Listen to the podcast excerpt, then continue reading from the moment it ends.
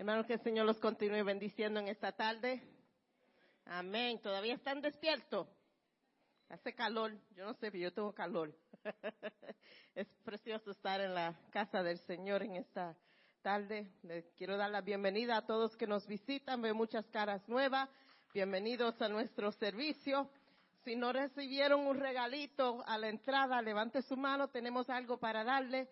Si no lo recibió y no está visitando, levante su mano así uno de los ujieres le puede dar. Amén.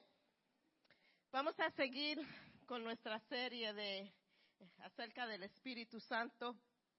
Hemos estado aprendiendo mucho.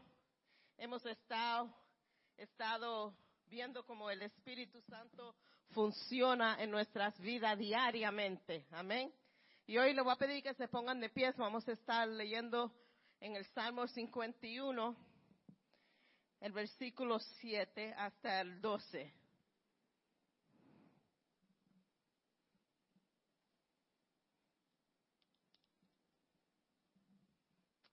Amén. La palabra de Dios dice así.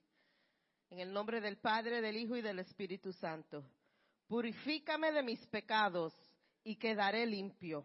Lávame y quedaré más blanco que la nieve. Devuélveme la alegría. Deja que mi gozo ahora que me has quebrantado, no sigas mirando mis pecados. Quita la mancha de mi culpa.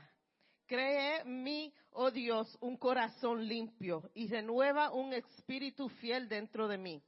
No me expulse de tu presencia, no me quites tu Espíritu Santo. Restaura en mí la alegría de tu salvación y haz que estés dispuesto a obedecerte. Amén.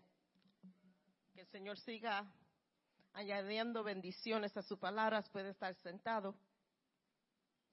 Y en esta tarde voy a estar predicando sobre el Salmo 51. Y mi tema para este, este, esta predicación es no te alejes de mí. Y en el Salmo 51 vemos que este salmo fue escrito después que David había pecado, había cometido adulterio con Betsabé y ya el profeta Natán había ido a él y había hablado con él. este salmo es una oración privada de David de restauración por lo que ocurrió. So vamos a dar un poco de trasfondo de lo que pasó para los que no sepan y los que saben y necesitan to be reminded. Durante el tiempo que esto todo pasó, ya David era rey en Israel y en Israel en este tiempo estaba en guerra.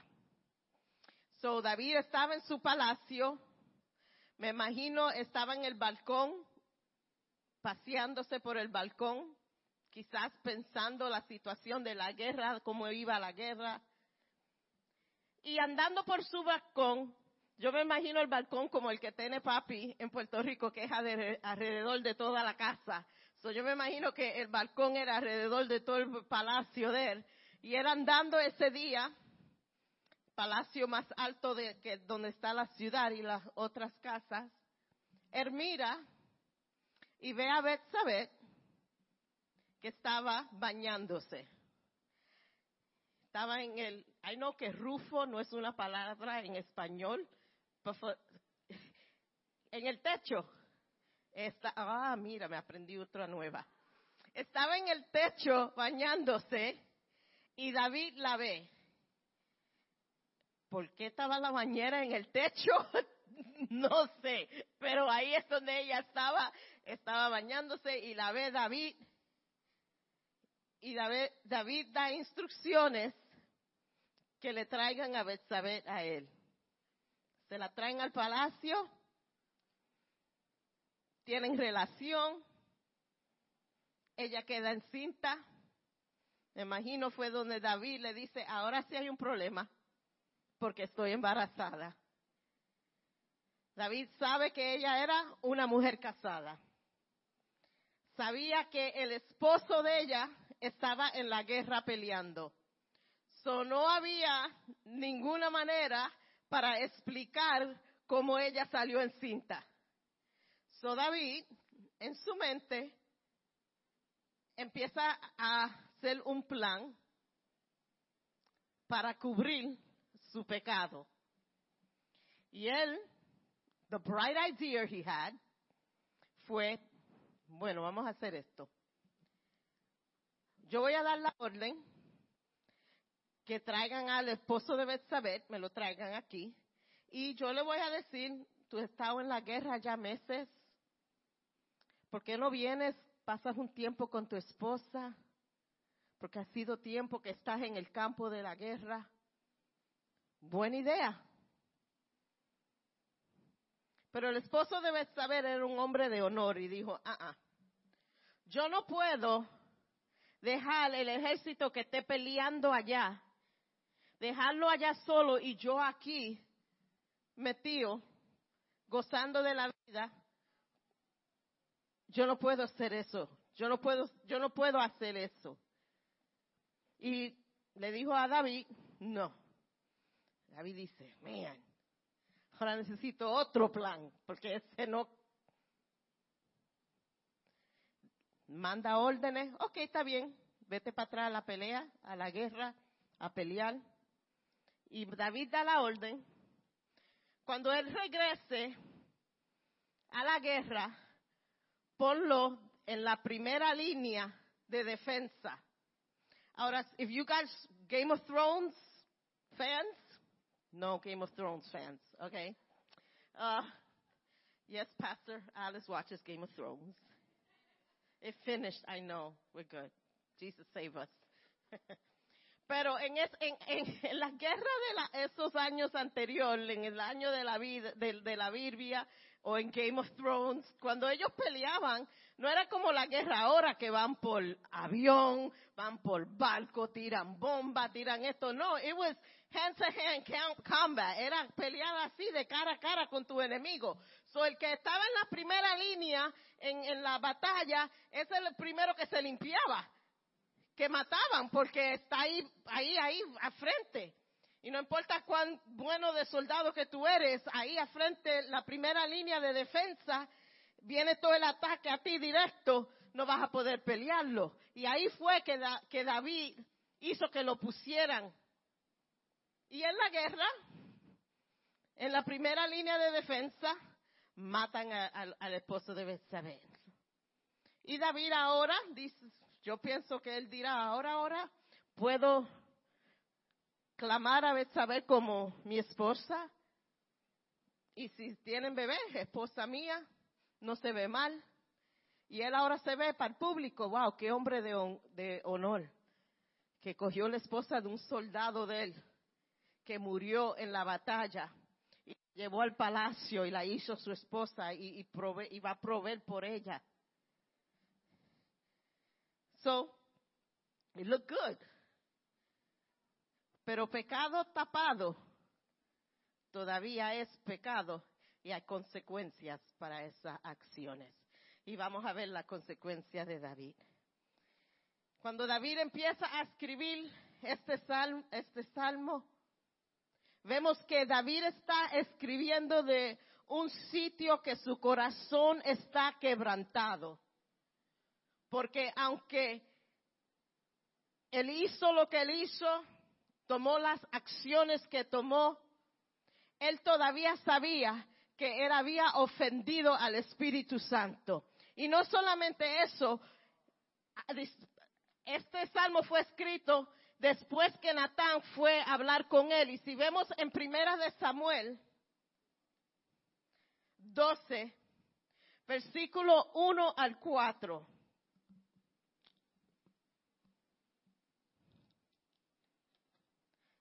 Por lo tanto, el Señor envió al profeta Natán para que le contara a David la siguiente historia.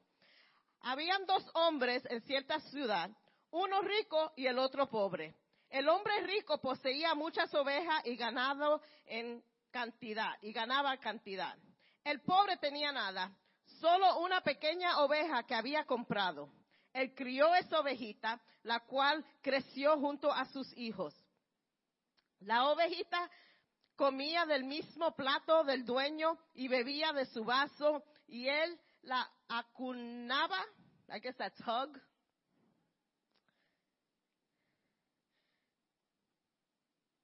Como a una hija. Cierto día llegó una visita a la casa del hombre rico, pero en lugar, pero en lugar de matar un animal de su propio rebaño, de su propia manada, tomó la ovejita del hombre pobre, la mató y la preparó para su invitado. David entonces se puso furioso.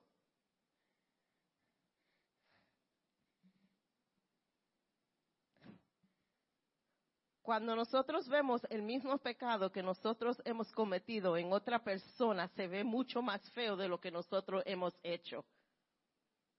Y en vez de decir, man, tener misericordia de esa persona que es pecado, lo que nos hacemos, nos ponemos más a juzgar a esa persona.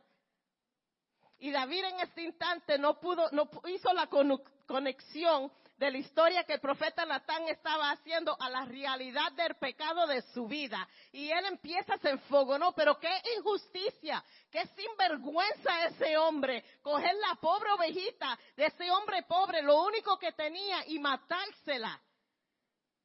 Qué injusticia. Pero qué sorpresa cuando el profeta Natán le dice, pero el hombre en la historia eres tú. Eres tú mismo. Esas fueron las mismas acciones que tú hiciste. Pues tú eras rico, tú eres rico. Tú tienes dispuesto, para ti cualquier mujer que tú querías. No tenías que tomar la mujer que era, que le pertenecía a otro hombre. Y después para hacer el pecado más malo, tú mandaste a matar ese hombre porque con tus palabras, con tus acciones, ese hombre murió. Fuiste tú mismo que hiciste eso. Eso quebrantó el corazón de David. Porque David en realidad no tenía un corazón malo. En realidad David no era malo. Pero cuando pecamos y sabemos que ofendemos a Dios, tratamos de esconder el pecado en vez de reconciliarnos con Dios y decirle, sí pequé, no soy perfecto, pero perdóname. Y la misericordia de Dios te perdona por su amor por nosotros. Pero a veces cuando pecamos como que nos ponemos nerviosos. Y tratamos de esconder lo que hemos hecho. A veces una mentira, para cubrir esa mentira, tiene que haber otra mentira. Para la otra mentira tiene que haber otra mentira. Y tú tienes que tener una memoria bien buena cuando mientes, porque tienes que recordarte de todas las mentiras que he hablado para recordarte cómo, pero habla la verdad, no te tiene que recordar nada si es la verdad. Pero David aquí viene con un corazón quebrantado ante Dios. Y un corazón quebrantado y cuando nosotros tenemos un corazón quebrantado, nos sentimos espiritualmente bancarrota. Nos afecta emocionalmente, nos afecta en el corazón cuando nosotros estamos en pecado y hemos ofendido a Dios. Porque nosotros sabemos la verdad.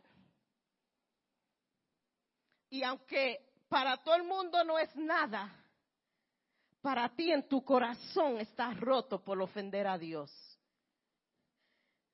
Y algunas veces cuando vienen personas a donde mí a hablar conmigo y me dicen, yo hice esto y esto y esto, y me siento como que el corazón se me rompió. Yo digo, that's good. Eso es bueno. Y me miran como quien dice, I'm, I'm dying here. You know, tengo el corazón roto y tú me estás diciendo que eso es bueno. Sí es bueno porque eso es evidencia que el Espíritu Santo está en tu corazón y te está convicting you. Si el Espíritu Santo no está ahí, tú no te sientes mal. El mundo no se siente mal pecando porque no, el Espíritu Santo no mora en sus corazones. Pero para nosotros, nos sentimos malos, nos avergonzamos cuando, cuando pecamos y cuando tenemos un corazón quebrantado, eso es la, como nos sentimos. También cuando tenemos un corazón quebrantado, nos sentimos, nos sentimos culpables por lo que hemos hecho. Un corazón quebrantado no busca justificar su pecado o dar excusas. Un corazón quebrantado reconoce que Dios demanda verdad y honestidad. Un corazón quebrantado busca poner, no busca poner la culpa por lo que pasó a otra persona. Cuando realmente estamos, tenemos un corazón quebrantado, no buscamos ponerle la culpa a otra persona por lo que hemos hecho. the greatest example Adán, cuando pecó. Cuando Dios va a donde él y le habla, ¿qué dice Adán? Ah, no, fue esa mujer que tú me diste. Sí, la que tú creaste, te recuerdas que me pusiste a dormir, me sacaste una costilla y, hiciste esa mujer. Fue culpa de ella que pequé. Si, si no hubiese sido esa mujer, no, no, yo no peco. Y, y se siente ridículo, ¿verdad? Pero hacemos nosotros lo mismo.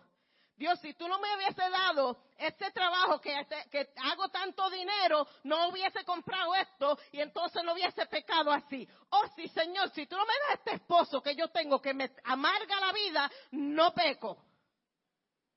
son excusas. Dios no quiere excusas. Cuando tenemos un corazón quebrantado, vamos donde Dios y no le decimos a Dios, es por esto, es por aquello. No, es porque yo soy débil,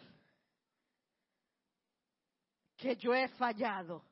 Y te pido, te pido perdón, Señor. Vengo ante ti con un corazón quebrantado a pedirte perdón. A pedirte, Señor, que tú me restaure. A pedirte, Señor, que tú me des fuerza. A pedirte, Señor, que tú me ayudes. Un corazón quebrantado reconoce que Dios no quiere excusas baratas para nuestros pecados. He don't want to hear it. Lo que Él quiere es que tú te reconcilies con Él. Eso es todo lo que Él pide. That's it. Y así es donde está David en este punto en el Salmo 51. Él está reconociendo su pecado. Él está reconociendo que ofendió a Dios. Él está reconociendo que él, en el primer pecado que hizo fue caer con Betsabé. Después él hizo un plan para pecar otra vez.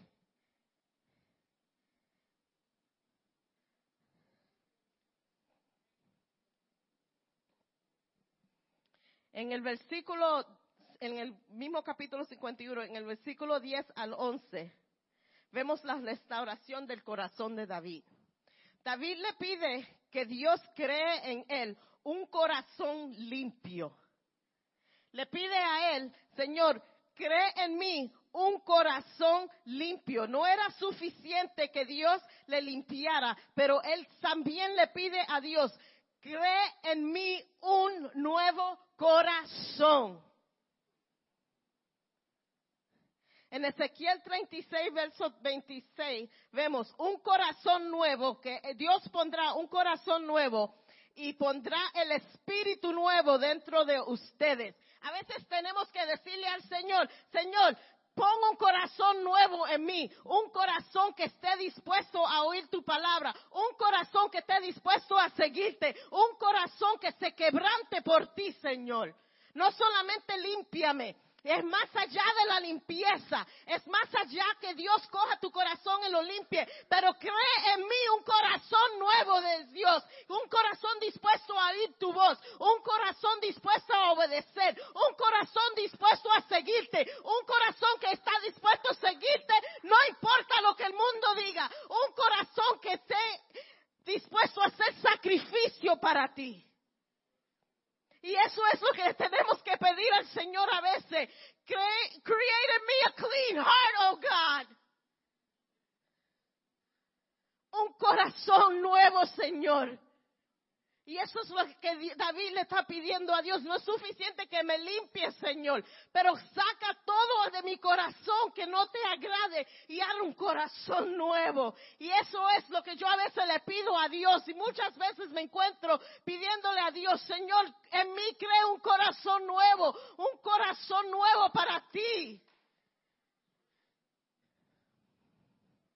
Y también le pide David al Señor, renueva un espíritu fiel dentro de mí. David sabía que solo no podía mantener ese corazón nuevo que Dios le iba a dar. Él sabía que necesitaba un espíritu fiel, necesitaba el Espíritu Santo que esté ahí con él. Porque a veces no, a veces nunca vamos a poder hacer esto solo. Y él le pide a Dios un Espíritu Santo que venga y mora en él. Y le ruega a Dios, no quites tu Espíritu Santo de mí. No quites Espíritu Santo que mora en mí, no lo quites de mi corazón. Porque sin el Espíritu Santo en nuestro corazón te voy a garantizar que no vas a poder hacer esto. No vas a poder lograrlo. David reconocía eso. Y yo me imagino él orando esa oración, llorando. Señor, no quites de mí tu Espíritu Santo. Él sabía que él tenía el poder de ofender el Espíritu Santo. Él sabía que él podía hacer eso. Por eso le pide al Señor, no importa lo que yo haga, que mi corazón esté quebrantado y yo me humille a tu, a tu presencia y que tu espíritu siga morando en mí. Mano, yo no me puedo imaginar una vida sin el Espíritu Santo en mi corazón. Porque este andar es difícil. Si a ti te han dicho, si aceptas a Jesús como tu Salvador, no vas a pasar malos ratos, todo te va a salir bien, siempre vas a estar contento, todo el mundo te va mal, te mintieron.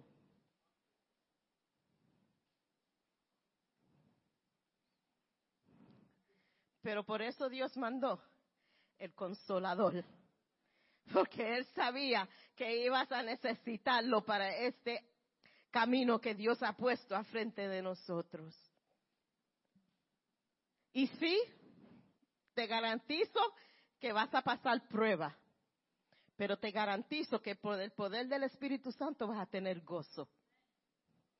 Sí, te garantizo que vas a tener malos ratos, pero de la misma forma te garantizo que por el Espíritu Santo en esos malos ratos vas a tener paz. Te garantizo que van a haber días que tú vas a estar, que nadie te va a poder hablar, pero te garantizo que vas a tener gozo por el Espíritu Santo. Y no importa lo que pases, estarás bien porque el Espíritu Santo estará ahí contigo. So, esa plegaria, no te alejes de mí, Espíritu Santo, es algo que todos debemos de decir. No te alejes de mí, Señor, no te alejes de mí. Espíritu Santo, no te alejes de mi corazón que cuando yo peque, que mi corazón esté quebrantado y yo pueda pedir perdón para que tú puedas seguir morando en mi corazón, para que tu Espíritu Santo pueda seguir con sus funciones en mi corazón.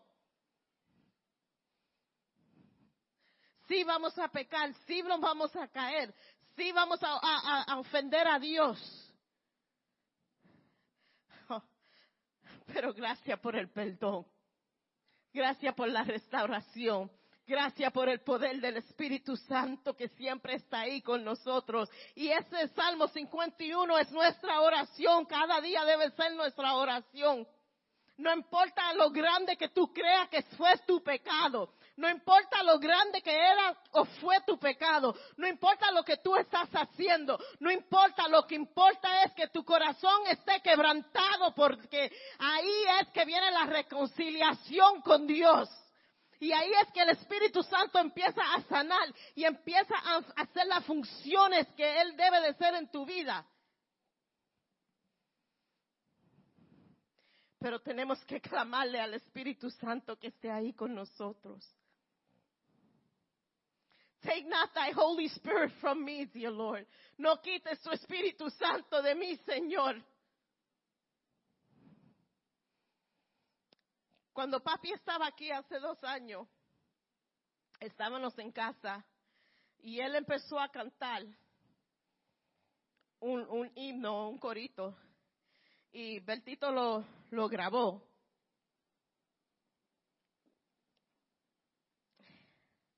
Y lo que él cantaba, y con la emoción que él lo cantaba, él empezaba a cantar, no te alejes de mí. Y a mí, yo lo veía cantando, hermano, y a mí em, yo empecé a llorar porque yo sé de dónde vino papi. Yo sé que Dios tuvo que quebrantar su corazón y él tuvo que reconciliar su vida con Dios. Yo sé que por 15 años papi dejó de servirle a Dios y puede yo verlo toda mi vida. Él era oficial en la iglesia. Él era, él, he used to be the worship leader en la iglesia. Y toda mi vida mis ojos estaban enfocados en mi padre y verlo como él amaba a Dios y lo fiel que era con Dios y como él amaba a Dios, él limpiaba la iglesia solo. Todos los domingos, los sábados, no íbamos a ningún sitio por la mañana hasta que papi no terminaba de limpiar la iglesia. Y la iglesia era mucho más grande que esto. Y él lo hacía solo. Y todos los años de ver a papi así, y después ver a papi abandonar a mami. Ver a papi casarse otra vez, divorciarse, vivir con otra mujer, hacer y, vivir y maldecir. Yo y, para mí era un, cambio tan radical. Y un día papi viene, ya él se había mudado a Puerto Rico y me llama y me dice, Ali, tú no vas a creer lo que ha pasado. Y yo, ¿qué pasó, papi? La casa de papi es alta, está en la montaña. Debajo de la casa de él le hicieron una iglesia y hacían un servicio. Y todos los días que había servicio, como papi está alto, los cánticos y la predicación llegaban a donde papi estaba y papi oía la palabra de Dios y los cánticos. Y un día él no pudo más. Se fue, salió de la montaña se fue al servicio y se reconcilió su vida con Dios. So, cuando él canta ese corito que dice, no te alejes de mí, la emoción es porque él sabe lo que es vivir sin el Espíritu Santo. Él sabe la soledad que es vivir sin Dios. Él sabe tener a Dios y estar funcionando en su presencia y andar en su presencia y apartarse de eso. Él sabe el dolor de eso. Y yo tengo el video, lo vamos a poner. Can, can you put it on, please? Oh Cristo mío, mi buen Señor, te adoro reverente, oh Dios omnipotente en ti solo confío, oh mi amado Señor. No te alejes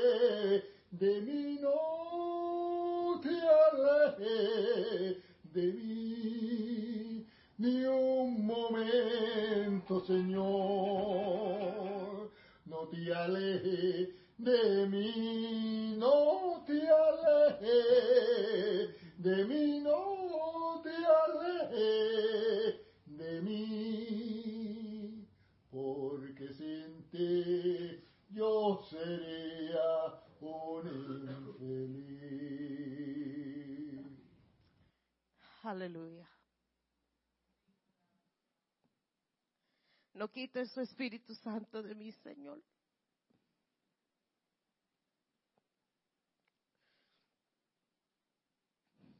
No te alejes de mí, Señor.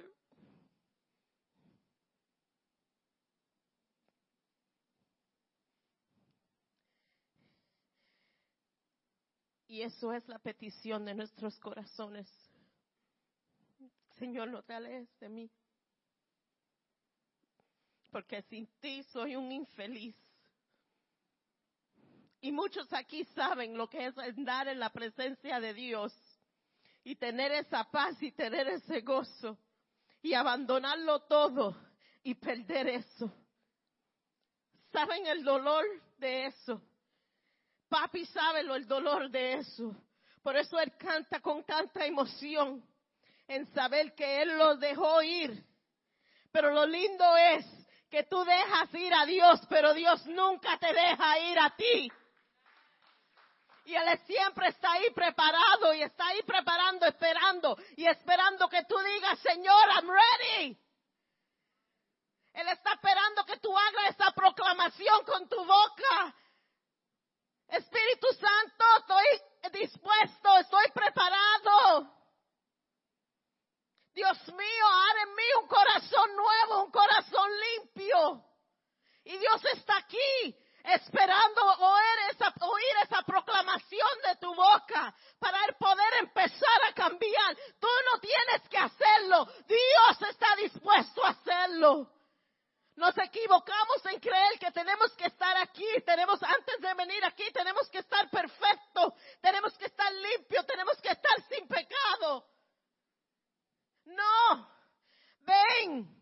Y Él empieza a limpiarte. Tú no puedes crear en ti mismo un corazón nuevo, un corazón limpio. Ese trabajo le pertenece al Espíritu Santo. Y tenemos que estar dispuestos a dejar todo y decirle, Espíritu Santo, ven en mi corazón.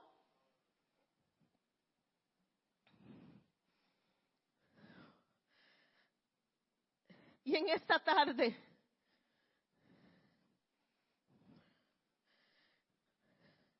si esa es tu oración,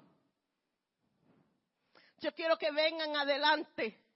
Vengan aquí a frente, oren y dile en esa oración al Señor, créenme un corazón nuevo, quebranta mi corazón. Si estás haciendo cosas que no le agradan a Dios, dile a, a Dios, quebranta mi corazón, limpia mi corazón. Cambia mi modo de pensar, Señor, cámbialo todo. Cree en mí un corazón que está dispuesto a honrarte, Señor. No soy perfecta, no soy perfecto. Pero quiero agradarte, Padre. Quiero agradarte, Señor. Quiero sentir el Espíritu Santo con todas sus funciones en mi corazón y en mi vida. Quiero oír tu voz. Quiero oír tu voz, Señor. Quiero, Señor, que tu Espíritu Santo me moleste cuando haga algo que no te agrade, Padre. Quiero sentir la convicción del Espíritu Santo en mi alma y en mi ser. No quiero vivir una vida que es destruida por el pecado. No quiero cancelar tu voz en mi vida, no quiero cancelar el Espíritu Santo en mi vida.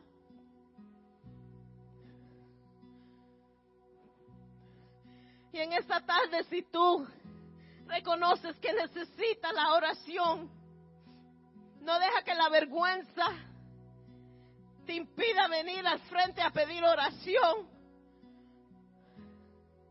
Porque flash news. We're all sinners here. Todos aquí somos pecadores. And it's not flash news, it's news flash. Todos aquí somos pecadores.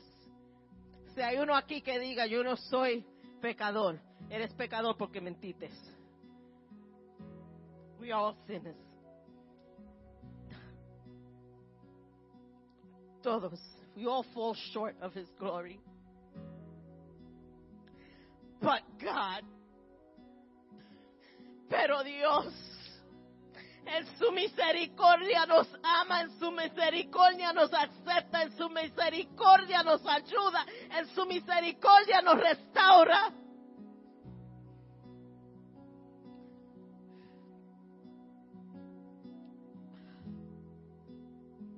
Aleluya. Te damos gracias, Señor.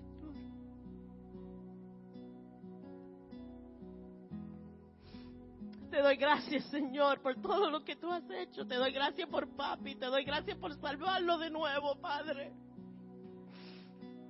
Te doy gracias, Señor, que Él puede cantar eso, Señor, y ser un testimonio vivo de lo que tú haces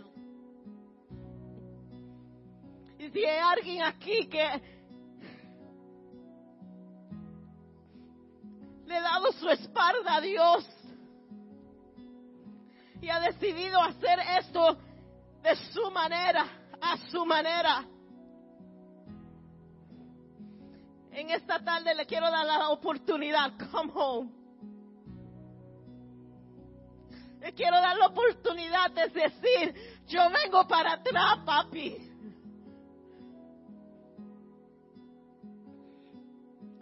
Aleluya.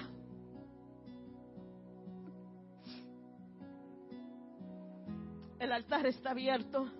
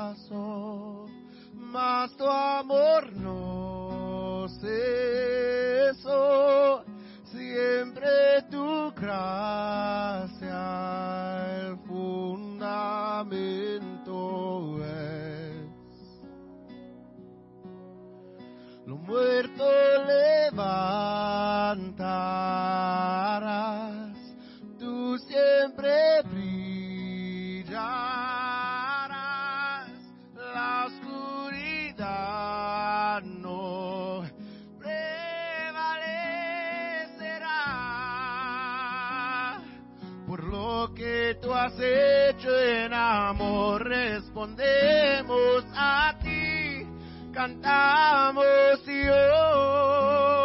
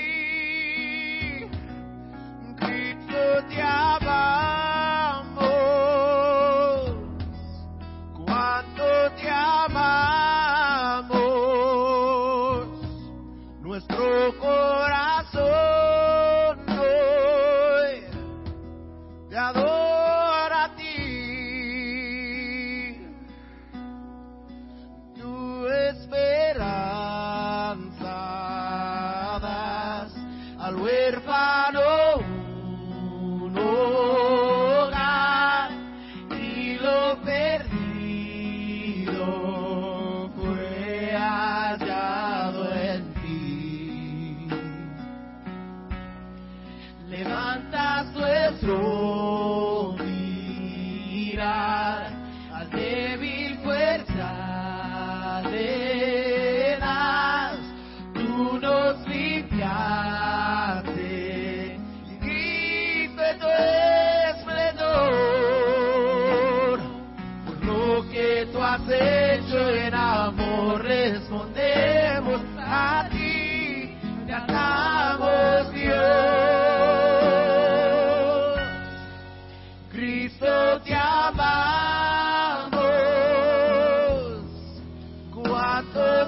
my